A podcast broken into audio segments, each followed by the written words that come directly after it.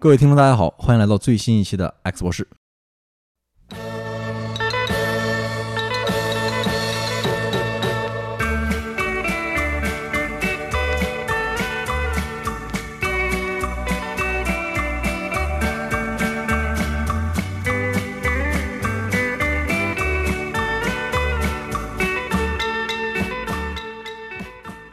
今天这期节目呢，又到了我们闽台文化大调查的时间。前两期呢，我们邀请邵健同志讲了讲闽南的一些地下产业，比如说地下烟草啊，还有这个地下博彩。今天这期我们依然邀请到了土生土长的闽南人邵健，来给我们介绍一个更刺激、更新鲜的关于闽台文化的话题。它不像前两期节目啊，更多的是关于发财。今天要聊的这个话题是直接关乎到。一个地区，一群人对于自己的命运、对于生死的选择，我们有请少剑。大家好，我是 S 博士的吴少剑。这期绝对聊聊最劲爆的，保持锁定，我们准备开船。哎，少剑，这期想给大家聊点什么呀？聊点这个福建人特色的这个黑色产业啊，这是最大最大的全球产业链，历史悠久，而且那个旁支非常的庞大，那就是。偷渡哦，这个润学是吧？也是最近互联网上比较火的一个话题。行，那我们今天就请少剑开始讲一讲。首先先说一下福建人的偷渡，它是有福建特色的，和润学有些不同。润学呢，就是一批这个上班族，他跑到国外去，他就不准备回来了。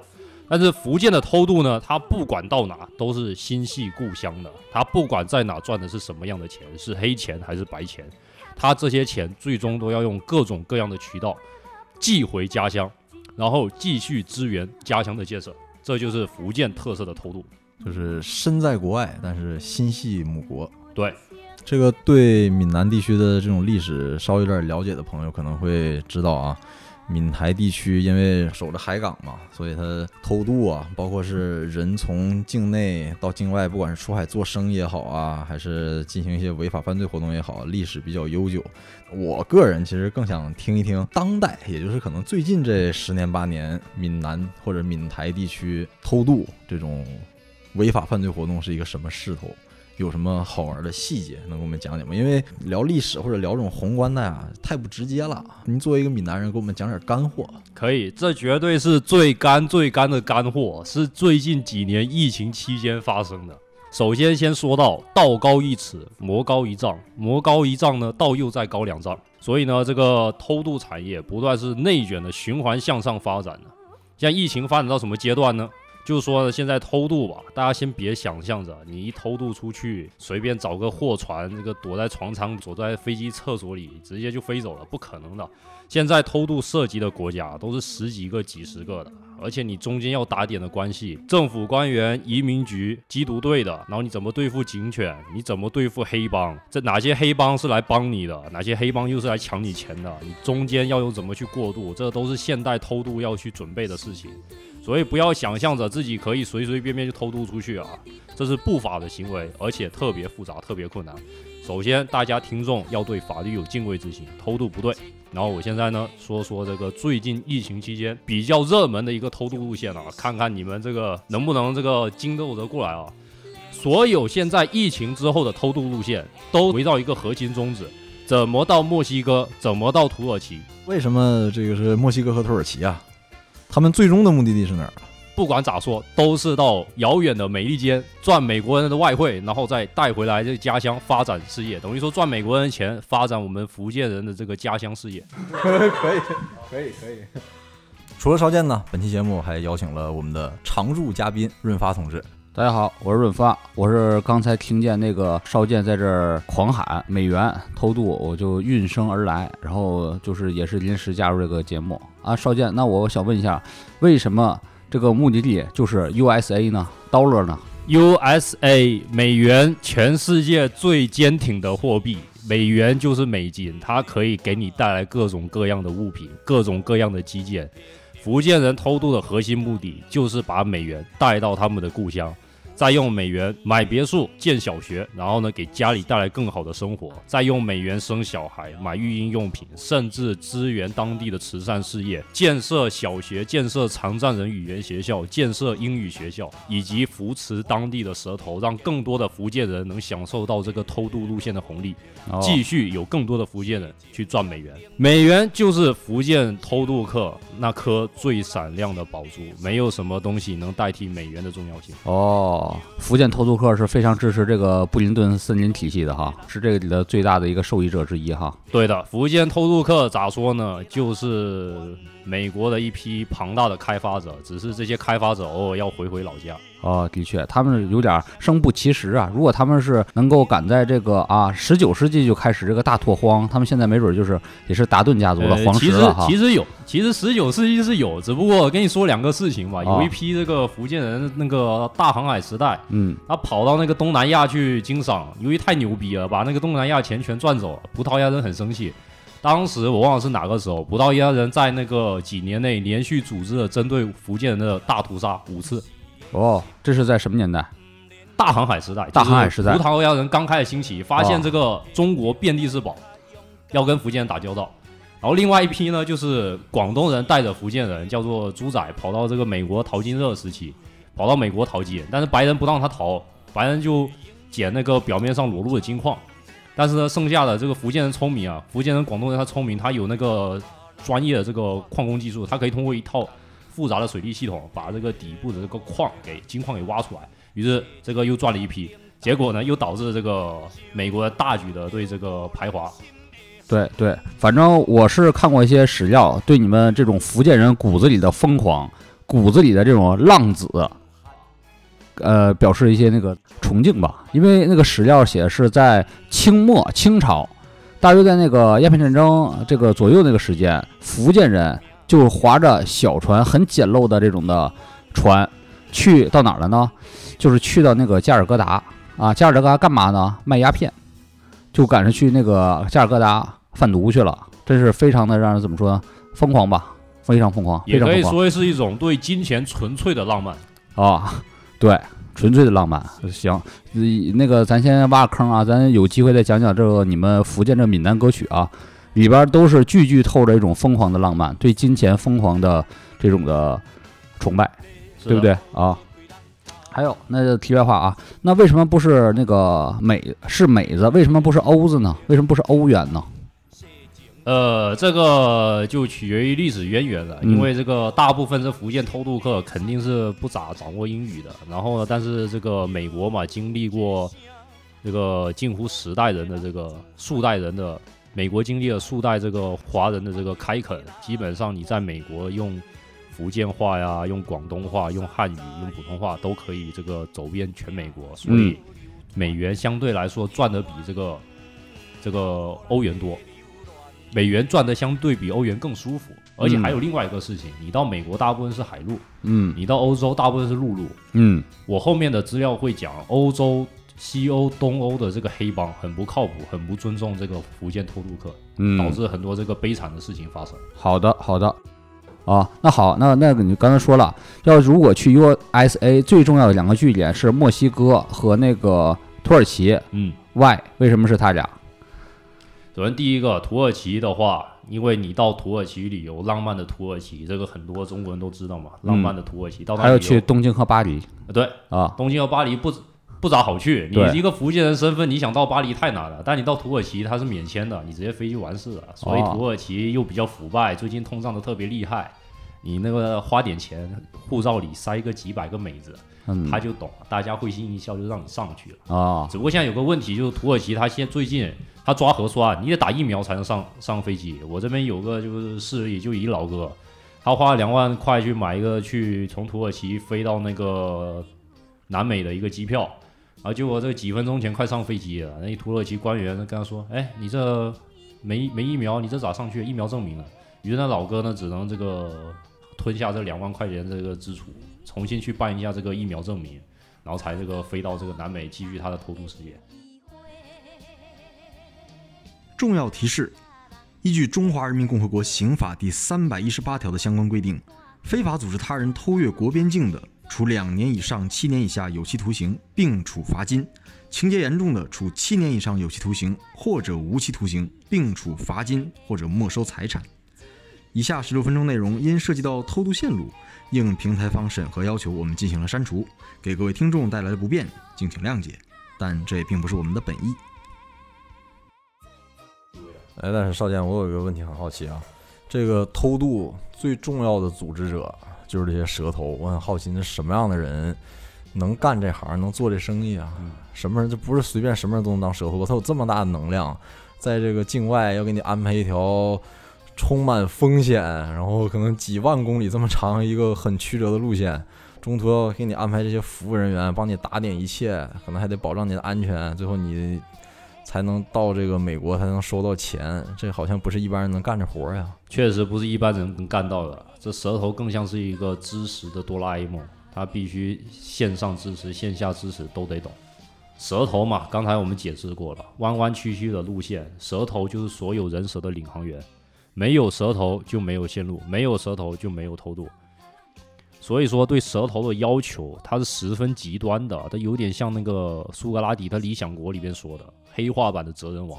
这舌头得 就黑暗版的哲人王，他得会各种各样的技能来摆平一切问题。你舌头在早期没有翻译机，为啥翻译机伟大发明？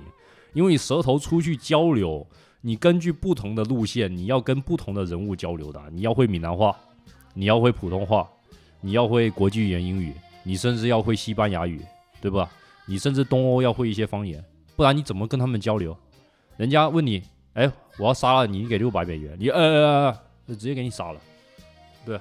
所以说，舌头它首先要语言，第二个体育能力，嗯蛇头它在一些，因为你去的地方一定是人迹罕至的地方，一定是不好过去的地方。那那个地方有点像啥？你过去就有点像徒步，嗯就有点像极限运动，就可能是铁人三项。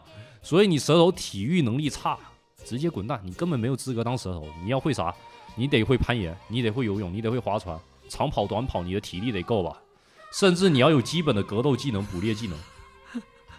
嗯对吧？？而且你水性肯定得好，不然直接嗯把你淹死了。所以说舌头它体育能力也得好，不是全程都是蛇头顶着是吗？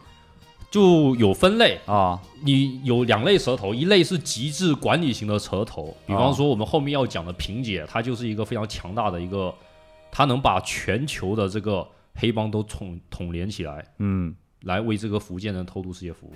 她需要有极致的谈判能力和管理能力，而且必要时候她得要有强硬的实力。对，这不可能像你们大学生什么啥都礼貌，嘻嘻哈哈的就过去了。你好道歉是会死人的。对，所以说谈判能力很重要。是不同文明有不同的谈判能力，有的地方大拇指是夸人，有的地方大拇指是杀人。所以说你是不是需要跟不同人民，白人、黑人、东欧人、西欧人、美国人、墨西哥，你这怎么跟他们打交道？舌头比啥什么高校的人类学家、博士啥牛逼多了。那肯定啊，你啊人类学家是在一个安全的地方，像是在看一个视频一样，看着这个当地部落在干嘛。舌头是直接得进入当地部落，你得跟当地部落拿个长矛，拿把 AK 指着你，你跟他人类学一下，你跟他嗯咋人类学？构建一下你给他钱都不好使，啊，就得拼。想一下现代性、后现代性。对啊，讲一下后天，直接给你杀了。这个地方就是纯粹的实践，就纯粹的原始，嗯与纯粹的原始谈判能力，只有利益、死亡、性，就这么简单，非常的一个原始。金钱、血腥、暴力、对，性，而且你交易能力得特别好。嗯比方说，大家可能劳动合同一签，你看，你看，啊这我劳动合同，你看这上面写了工资多少。嗯，在这个世界，它没有法律，没有法律可言，就没有合同可言，所有的东西都靠这个口头谈判形成的。人家履约违约怎么办？违约，哎，不好意思，我这边两万块，你得给我还一下。人家不直接不给你了。所以说，你到必要的时候，你舌头怎么去处理这个钱？你有没有关系去跟黑帮去叫黑帮帮你收钱去，对吧？你有多大的毅力能把他们钱拿回来？你有多强的口才能在这边打个折扣？这都是要考验舌头的交易能力。最后，你舌头是不是可能需要会开点交通工具？如果你要达到一个非常牛逼的舌头，你当然可以请船长啊啥的。但是万一船长策划暴动呢，要跟你多收几个点呢？你是不是有没有可能你自己要再去找一个船长，甚至你要自己去花钱，没甚至你要自己去开这艘船的？另外，你蛇头，尤其是主脑型蛇头，你负责统筹这个全球偷渡路线的，各地发生的、各地新产生的这个移民政策，你有没有去研究？比方说，美国搞了一个新的庇护法案，你是不是要相应的去研究一下？以及这个地形，哪个地方安铁丝网了，哪个地方是地雷，哪个地方秋天，哪个地方夏天洪水多，你是不是要去熟悉地形？海运路线一百多天的这个航行，你怎么去管理这个淡水？怎么去管理这个食品资源分配？这个大家肚子饿，大家口渴是会哗变的，是会死人的。所以说这些很多东西都要求在这条这个偷渡路线上，不同的蛇头就需要有不同的能力。当然，一个终极的蛇头，它就需要有所有的能力，所以你得全程监控，你得全程负责。那所以说，我们就说到啊，这个为什么这个不爱去东欧？东欧为啥不好走？它有个偷渡欧洲，欧洲为啥不好走？就有个问题，就是西欧、东欧它的黑帮它不负责任，对，因为它那个陆路嘛，你舌头不能全程监控，所以你有些环节是需要交由当地的这个对当地代理商负责。举个例子啊，二零零一年有个多福尔事件，就是偷渡欧洲事件嘛。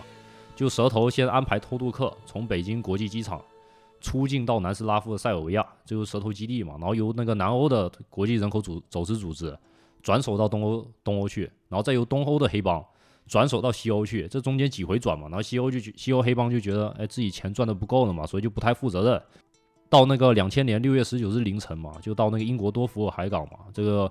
这黑帮开着这个货车嘛，里边这个五十八个这个里边有黑帮就开着个货车嘛，到这个海港里面有六十个这个偷渡客，然后人家那个边那个边防警察就来查了，哎，你这货车里装的啥呀？原本这个原本这个司机他只要嘻嘻哈哈塞点钱就过去就行了，但那个司机那天就比较紧张，他就把那个货车那个货箱里那个通风口给关了，他怕里边这个福建人吵，结果啥呢？结果警察走确实没啥事。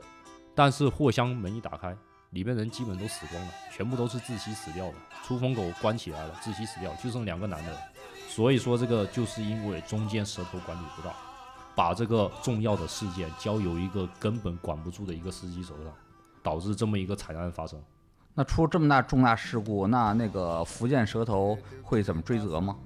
追不了责，因为福建蛇头还是说那个拼实力，你当然要把所有链条掌控住。你愿意去把这个事情，你愿意把这个事情分包给一个你无法掌控的黑帮，那到时候出事了，你就追不了责。难道你能怎么样？你能拿着枪去人家东欧跟人家拼吗？没办法。那那种老乡了，老乡觉得家里死一下死了五多个人，他怎么找蛇头算账呢？找蛇头算账，那也没办法了，苦果只能自己咽了。其实这种东西很呃，福建人那种。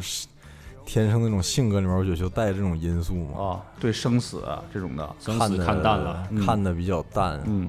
很像那个《黄石一八八三》里面，他那蛇头那角色就很像平克顿侦探社那两个老侦探，是吧？是带着一大堆这个德国移民、德国来的移民穿越西部，穿越西部，领你们去西部。嗯，最后你们能不能到，这也得看你们的命，看你们命了。你们走不到，你们就认命了，就得认命了。这就是自由的代价哈。然后说啊，这个很多偷渡路线嘛，就是这么非常奇怪、非常疯狂的，没有舌头你很难保持清醒。夜深人静，黑压压一片，你在墨西哥丛林走的，没有舌头，没有 GPS，没有信号，甚至连那个求助的人都没有，那么黑，你一个人咋走，对吧？所以你需要领路人，甚至黑帮啥的都需要一个非常极极其清醒、极其冷静的人。舌头能够应付很多问题，而且蛇头他能够在不同身份中变换，然后有的蛇头他伪装成导演，就带着一大批这个人蛇，一大批偷渡客。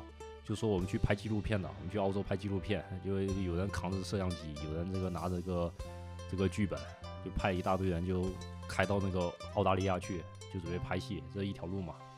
然后还有的一个比较疯狂，就一一条的比较奇怪的路线嘛，就一九九九年二月嘛，就有一批人，他们发现，在西双版纳边境，他们只要说他们是收破烂的，那警察就不管。他们就这样一路收破烂，一路收破烂，就只要一有警察问，他们就说他们在收破烂，然后他们就这样一路收破烂，收破收破烂到了新加坡。然后当然了，这个事件为啥知道呢？是因为有个人他那个这个收破烂这个人他没舌头带着，所以他一路收破烂他就受不了了，他那个心理防线崩溃了。这新加坡移民局问他干嘛的，他他就他就不知道，他就说哎我想回家，然后结果就被这个新加坡移民局驱逐出境了，然后才知道这个事情。然后还有这个挖地道的嘛。就从那个那个墨西哥城蒂华纳一路挖地道，就跟那个墨西哥城蒂华纳一路挖地道，挖到这个美国圣地亚哥城，就五公就五十公里的地道。这都是毒枭挖的吧？不是福建人挖的吧？这不知道，但是能知道的是，这个这个啊地道福建人用过。呃，对他们可能是租用租用地华纳毒枭地道，因为这个地华纳这个地道是毒毒呃毒枭重要火并的这个资源。当初那个你看毒枭墨西哥里边为这地道杀多少人呢？啊，这肯定是租用。那这个应该是租用了，啊也不可能这个福建人是挖条地道嘛。对对，所以说这租用当地的这个公共设施嘛。而且我觉得是跟那个福建人真挺有本事的，啊他们这种舌头能跟这个墨西哥这个毒枭能够那个打交道，能够把能从这儿借道，还真是挺难的一件事啊。啊是的，是的，通常还是由这当地这个墨西哥这个福建的商人去中间做一个撮合。这福建商人肯定是要跟这墨西哥黑帮有有所交流的嘛，至少保护费总得交嘛。那保护费交了，你这个中间有一些交易啥的，可以撮合撮合。那我觉得这绝对不是像我们面上看的这么简单。你想想，墨西哥那些贩毒卡特尔，那是多严密、多残酷的组织啊！怎么可能就随随便便你说我就想偷点人就借用你的通道了？我觉得一定得有非常高超的手段才能谈下来这种生意。嗯，但是可能它有地道不是光是那个毒枭控制的，因为毒枭控制的管道可能专门是为了走毒品用的，还有那些专门的走那个人人力人力通偷渡通道，比如说你看那个边境杀手里边好多那个通道就是就是走私劳工用的啊。所以说嘛，这个弯弯绕绕路线充满着危险，充满着这个死亡。这所以说这个对舌头信任特别重要。所以说这个舌头这个信任感来怎么来呢？这个信用怎么来呢？就需要靠这个，要么自己干过啥，干过啥成功的偷渡路线，在当地有了一定名气。然后呢，还有这个走胡志明小道的，这个舌头也这个充分利用。总之，只要我，总之我觉得这个福建偷渡客有点像一盆水，它这个泼在路上，哪些路上它有缝，那个水就会渗下去。嗯，你刚刚说这胡志明小道是真的那个胡志明小道吗？是真的胡志明小道，但是具体的这个怎么到的没有详细记载，只是知道胡志明小道也被这个福建沿海农村人充分的利用。昔日这个对抗美帝修建的胡志明小道，现在用来偷渡到美帝，他们那个社通安排偷渡到平壤吧？应该不用偷渡。所以说，这个总的来之，这是一项风险投资。家庭集中了大量的资源，向周边的远亲近邻都借来钱，支持这些年富力强的男子偷渡到这个美国去。就有一个犯罪学家叫金克林，他就把当年福建偷渡的逻辑，就比作一名这个美国大学毕业生，就贷款去上哈佛法学哈佛法学院，积累了大量巨额债务，但是呢，就是为了未来那个梦想的充分实现。哎，少剑，刚才听你讲了这么多关于蛇头的故事，好像我印象当中，在美国的华人圈有一个闽南籍的女蛇头，好像特别有名，传奇性人物叫萍姐，是吧？你知道这人吗？知道的，这是我们接下来要讲的最牛逼、最猛的人——郑翠萍。郑翠萍呢，那个这位人物呢，长得有点像刘强东，但是呢，她呢，她是女版偷渡之王，她叫做蛇头之母，就是有这个称呼，因为她开发出来了一条非常舒适的路线，叫做黄金路线，从福州到塞尔维亚，再到欧洲，最后坐船到美国。最苦的一段路线只有欧洲到美国，不像以前就是你需要弯弯绕绕走很多痛苦路线了。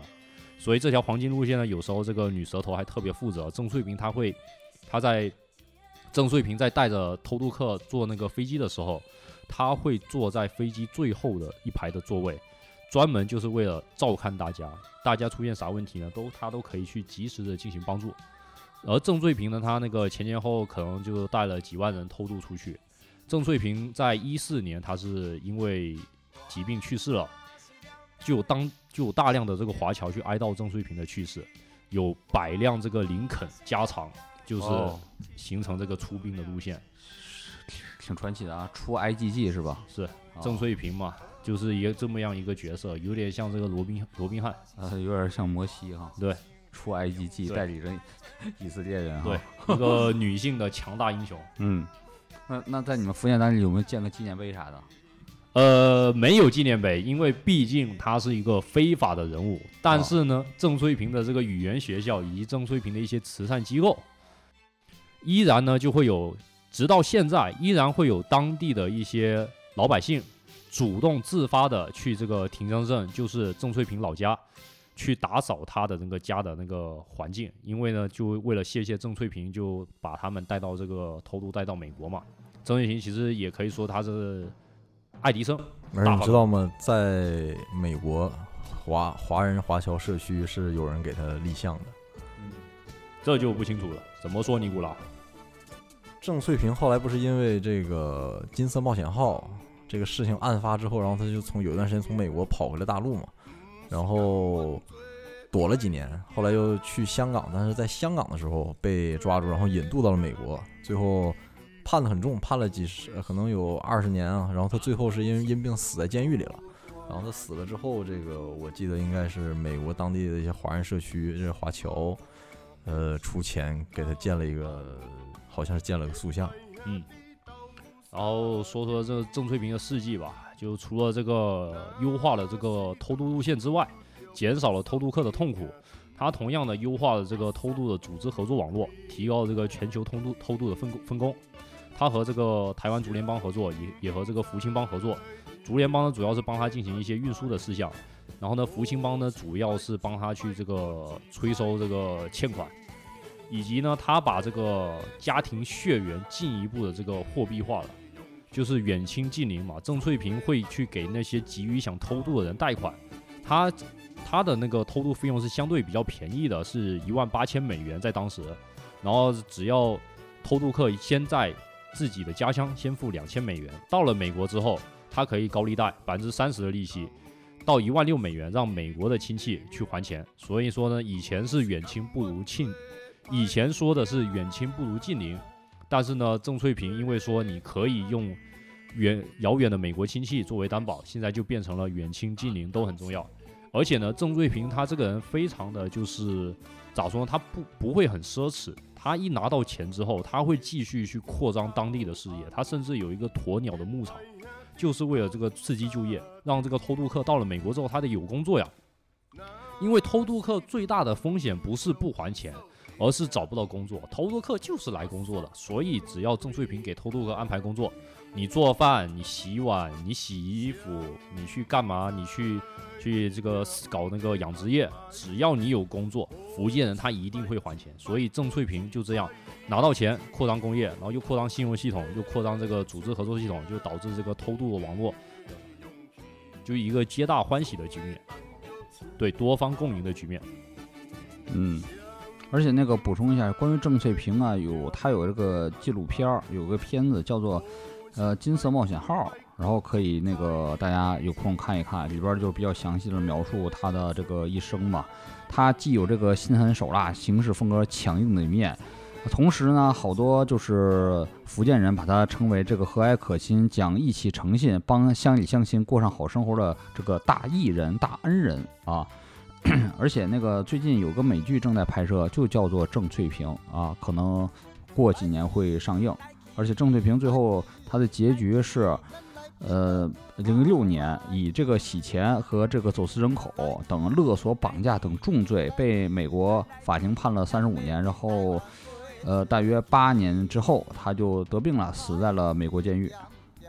而且提到和郑翠萍相关的作品，其实我推荐大家可以看一本书，叫做《蛇头：唐人街地下世界与美国梦的传奇史诗》。这本书是美国的一个调查记者写的。然后基本上是以金色冒险号这个事件为开端，然后把郑翠萍经营的整个人口偷渡的这样一个庞大的犯罪帝国吧，呃，非常详细的记述出来了，里面有非常多传奇的故事，然后甚至也涉及到这些偷渡客的家乡，呃，闽南地区的一些一些情况，记录非常详细，而这本书写的也非常好，看完之后。你会对这这些蛇头们的这个形象有一个更立体的一个认知，它不单单是一个片面。当然了，他们确实是犯罪分子，触犯法律，这个没啥好说的。但是你会能更从另一个角度来理解这群人的生存状态。而且他这个作者 Patrick Redden 写这本书，呃，可以和他的同行做一个对比，比如说纽约客的那个何伟写什么江城啊，哦，OK，我们会把这个后续贴在这个 show note 中，关于提到的电影啊，还有书。哎，尼古拉，我好像听你这个好像说过这个金色冒险号这个事儿哈对，。其实金色冒险号这个事件也是最后导致偷渡女王郑翠萍被抓的一个导火索吧。对，这个事件发生在一九九三年六月份，呃，当时应该算是春末夏初，呃，纽约长滩外海，当时那个水温还是很凉的。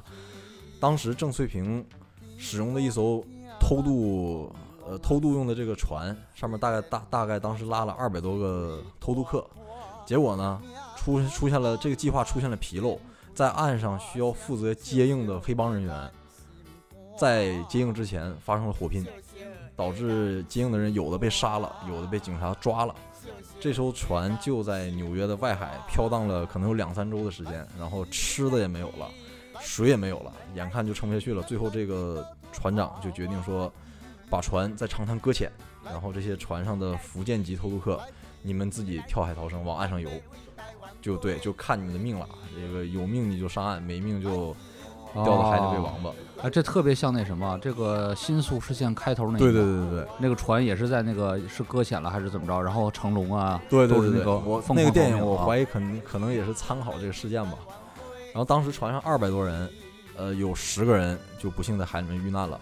对，然后剩下的人，呃，当时比较巧，有两个夜巡的这个巡警在岸边巡逻时候发现这艘船了，所以当时又呼叫了这个海岸海岸警卫队，派了这个救生船还有直升机，所以大部分人还是被救下来了，没有，但但是这个也是死亡十个人，当时在美国也是非常轰动的一个案件。而且当时正好是克林顿执政时期，他有一段时间执政这个支持率非常的低迷，他也很想靠这个案子进行翻身。而且之前，呃，发哥刚才也提到一个问题嘛，为什么福建人偷渡一定要选择美国？这是因为美国之前其实有一条法律的，偷渡客不管你是从哪儿来，不管你什么身份，你只要双脚踩在了美国的领土之上，警察可以抓你，但是抓完之后要把你迅速的保释，之后要进行一系列的这个法律流程。因为大家也知道，美国这个法律效率非常低嘛，这可能你作为一个偷渡客，要想把你起，不管是把你遣返呐，还是羁押呀，这走法律程序就好几年，可能甚至可能更。对你，甚至比如说身已经拿到，甚至就拿到合法身份了，甚至熬到说这个总统特赦，啊，你就已经可以留在那儿了。所以说，美国是绝对是第一首选地。那好，那个刚才咱们讲了一些比较宏大的东西了啊，重要蛇头啊，那你讲讲啊，如果我要是作为一个偷渡客，我将在船上面对怎样的生活呢？你就是经历一个完全不一样的社会，你在外面还有文明可言，你在这里只有脆弱的一个角色生态，以及面临这个丛林之间的弱肉强食。这个怎么说呢？先说一个东西，在这个船舱里的生活一百多天，最难最难的事情不是睡觉，睡觉很简单，睡觉。这是一百多哪儿会有一百多天吗？以前去从非洲就是大航海时代，大航海实在是这么长啊，可能会会、啊，因为它中间会有那个啊。几个转点，比方说啊。它要在巴提亚停一次，但你这不能说是在船舱一百多天，这听着啊，而且呃其实这样的金色冒险，你像以金色冒险啊。号这个案子为例，它是并不能直接从福福建这个闽南海域直接开到美国的，这中间会有各种的，比如说海警啊或者边防人员，你是根本走不过去的，而且人员也不是从福建上船的。金色冒险号这艘这艘船是从福建出发之后，首先驶向的是非洲，它是在非洲，然后包括在泰国、东南亚这些地方。分批把这些福建偷渡客接上船，就是在第三国把这些人接上船之后，然后从非洲走好外角一个很长的航线，一直走到美国。而且，所以它在海上漂的时间确实差不多，可能有两三个月。那这有点像漫游漫游那个环绕世界了，是吧？八十天环游世界了，从从非洲一这个横横跨大洋到美洲啊，美洲，那真是非常恐怖的一件事。那你再展开讲讲这个船里的生活呗？行，嗯，首先白天最难最难的事情是就是拉大便和撒尿，因为你船舱里面你是没有厕所的，所以说呢，很多人他大便就是随地大小便。恰好呢，这个七十年代有个东西普遍的运用，就是塑料袋。塑料袋是一九六五年发明的，然后在七十年代的时候，这个通过普遍的使用。而这个塑料袋的发明，因为它防水嘛，密封性也比较好，成为这个偷渡客最爱的东西。很多偷渡客就带几十个塑料袋，然后呢就把这个大便、尿啊啥的全部都装到塑料袋里面，然后一拉一撒，然后塑料袋一结，直接往海里一扔就行了。你可能会觉得不太环保，但是呢，那没办法，这偷渡客自身都难保了，就没有什么环保的顾虑了。然后呢，这个社会它就是弱肉强食的，因为食物是舌头，它不可能说，哎，给你非常照顾好，哎每个人，哎，这是您的饭，这是您的饭，它就是，他就是一个餐餐，哎，吃吧，这个扔进来吃吧，你们自己分吧。那所以就会导致啥呢？导致船舱里强大的人，他自然而然就渐渐的就控制了这个食物的分配、淡水的分配。然后有的狡猾的人他会偷东西嘛，有的这个比较蛇皮的人就会乞讨嘛，对吧？然后所以说有的这个有的这个偷渡客，他他拿不知道哪里拿棍棒啥的，他就掌握这里的权威，他就统治了这里。所以就还会导致啥呢？导致一些女性她成为最脆弱的一个人，她甚至会遭到性骚扰，甚至舌头就会说：“哎，你上来吧，我这边有些晕船药，你到船舱里吧。”就有的女的她就这样，一到船舱，衣服直接给你扒了强奸了，非常的一个残忍的一个社会。对，但是呢，这么残忍的社会呢，也是有一定的温情在，它有一个非常独特的福建基因，就是啥呢？就是他来他来这个船舱之前，他不是偷渡客，他有自己的身份，所以呢，在这个金声冒险号里，有的人呢他是偷他是乡村医生，所以呢，他在这个船舱里，他们渐渐就变成了一个乡村医生之间，他照顾医生，而有的年轻人呢，他会照顾他会按摩，于是呢，他就在船舱里帮一些这个就脖子比较僵硬的这个中年妇女按摩，然后呢，同样的还有一些杂技演员以及一些会讲笑话、会讲故事的人也出现了，他们在里面讲一些笑话，就表演短剧，表演一些才艺，还有人把这个纸牌带来了，然后以及分享他们家人的生活，于是这个小型的社会又在这个非常野蛮的这个船舱丛林之中形成了。然后后来蛇头也渐渐跟偷渡客这个关系打好了嘛，比较信任偷渡客了。于是这个天气比较晴朗的时候，偷渡客就可以从船舱上来到甲板上，就是晒晒太阳，然后甚至拿这个鱼竿捕鱼，这边就形成了这个社会的基础。呃，如果假如说我偷渡，我们是整个家族偷渡，我我们是不是在船舱里边的地位很高了？我们一个一个兄弟联盟，我们有几兄弟，四兄弟。是的，只要通常来说，在船舱里最牛逼的那那些人物是啥？就是几个兄弟一起投入的，他们通常就形成这一股绳的力量，他们就很容易就管就可以把自己的利益最大化。对，我要问个问题啊，这是直接问题。哎，假如说你们这个偷渡啊，这都是那个福建人是吧？都是闽南人。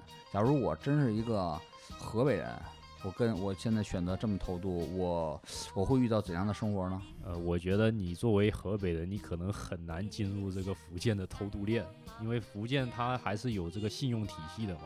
信用体系是啥呢？就是血缘远亲近邻。你作为一个河北人到福建，你说你操着福建口音，哎，我要偷渡，我要偷渡，哪里有舌头？人家都会把你当傻逼，根本不会让你融入。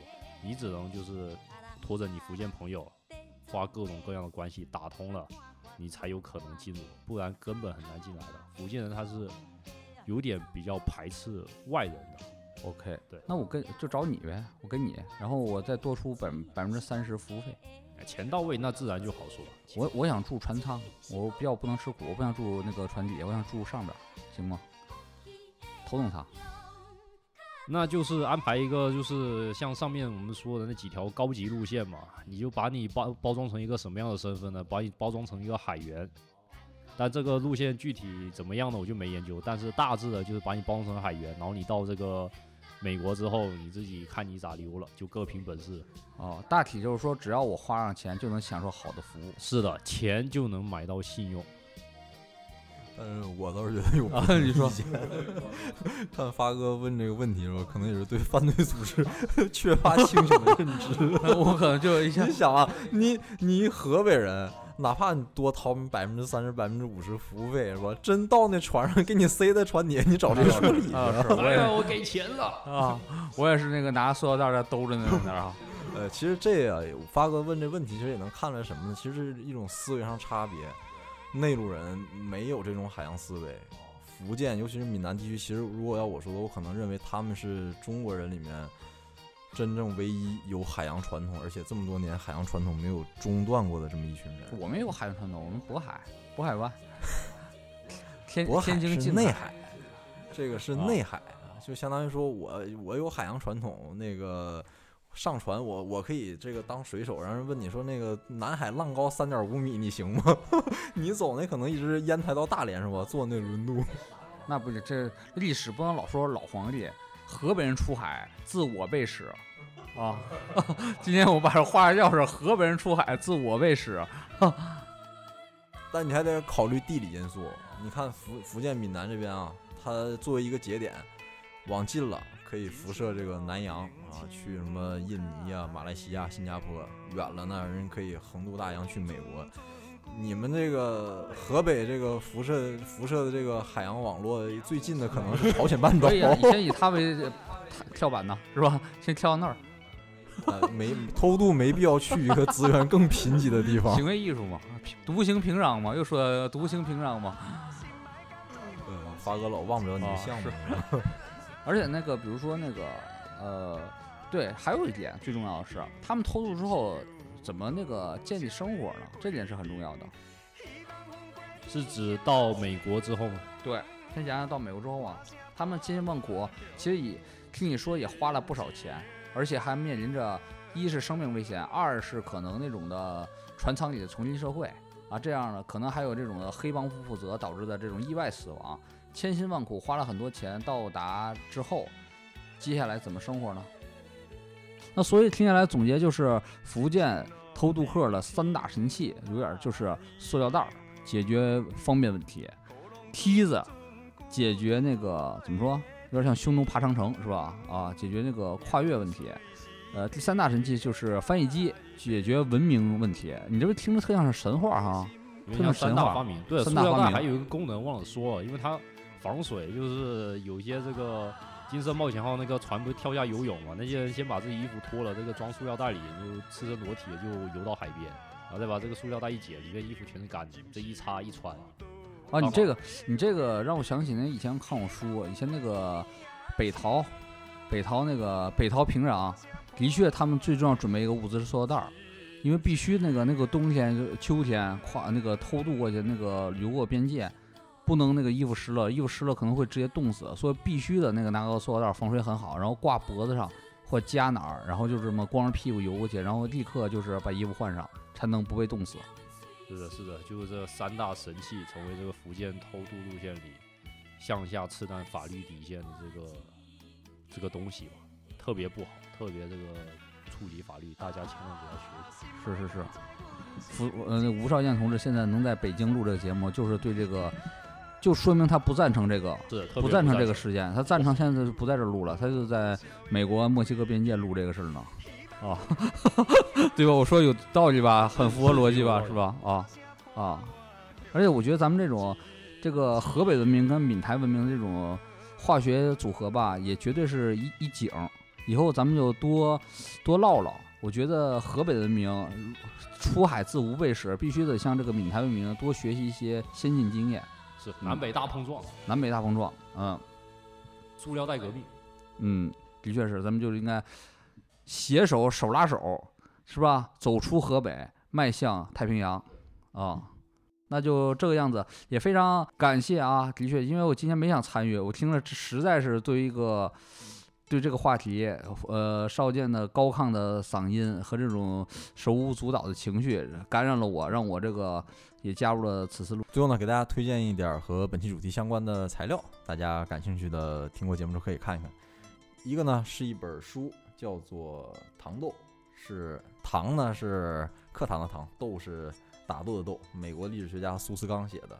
他讲的是十九世十九世纪末二十世纪初那一批从福建啊，包括广东，呃，移民到美国的这些华人，如何在纽约建立自己的帮派，以及其中发生的一些故事，大家可以看一看。另外一个呢，就是 另外一个呢，就是一部美剧，叫做《唐人街战士》。